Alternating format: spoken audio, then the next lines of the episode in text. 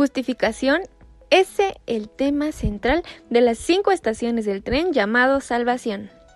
El día de hoy nuestro versículo para memorizar es Romanos 5.8. Pero no solo nos vamos a concentrar en ese versículo, vamos a leer y comprender los versículos del 1 al 11 de ese capítulo. Si ya tienes a la mano tu diario devocional, me gustaría que juntas comencemos a hacer nuestros apuntes. Si tienes un plumón o una crayola roja, vamos a escribir en la parte de arriba después del título Justificación. Cristo murió por nosotros. Nuestra justificación no solo es una garantía del cielo, la cual es una gran bendición, sino también es la fuente de bendiciones maravillosas que gozamos aquí en la tierra. Si ya tienes tu Biblia cerca, te animo a que juntas leamos lo que Romanos 5.1 al 11 dice.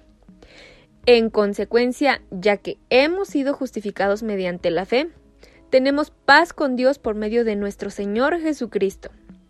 También, por medio de Él y mediante la fe, tenemos acceso a esta gracia en la cual nos mantenemos firmes, así que nos regocijamos en la esperanza de alcanzar la gloria de Dios, y no solo en esto, sino también en nuestros sufrimientos, porque sabemos que el sufrimiento produce perseverancia.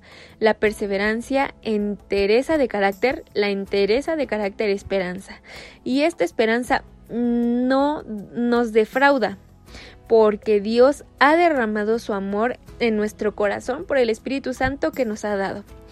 A la verdad, como éramos incapaces de salvarnos en el tiempo señalado, Cristo murió por los malvados. Difícilmente habrá quien muera por un justo, aunque tal vez haya quien se atreva a morir por una persona buena.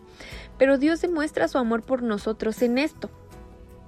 Y hasta aquí vamos a subrayar de color rojo.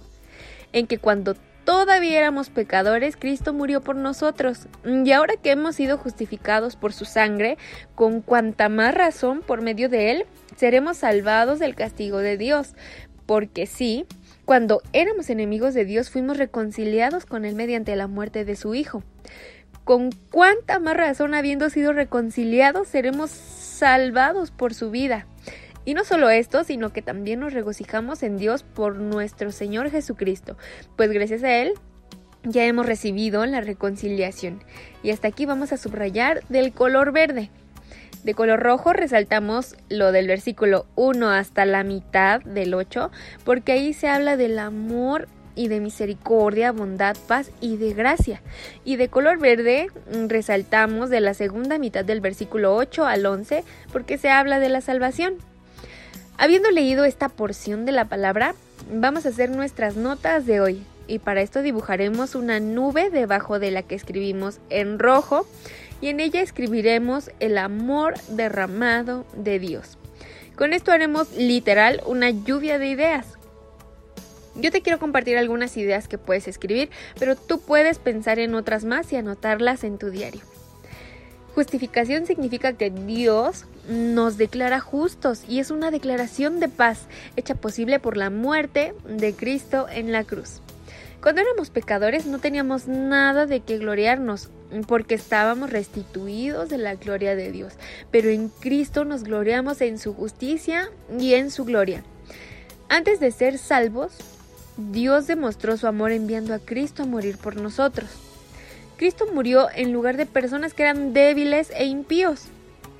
Cristo murió por personas que eran en ese momento pecadoras, las acciones de Dios a través de Cristo a favor de los pecadores se basan en lo que Él es, no en quién es el pecador ni en lo que ha hecho.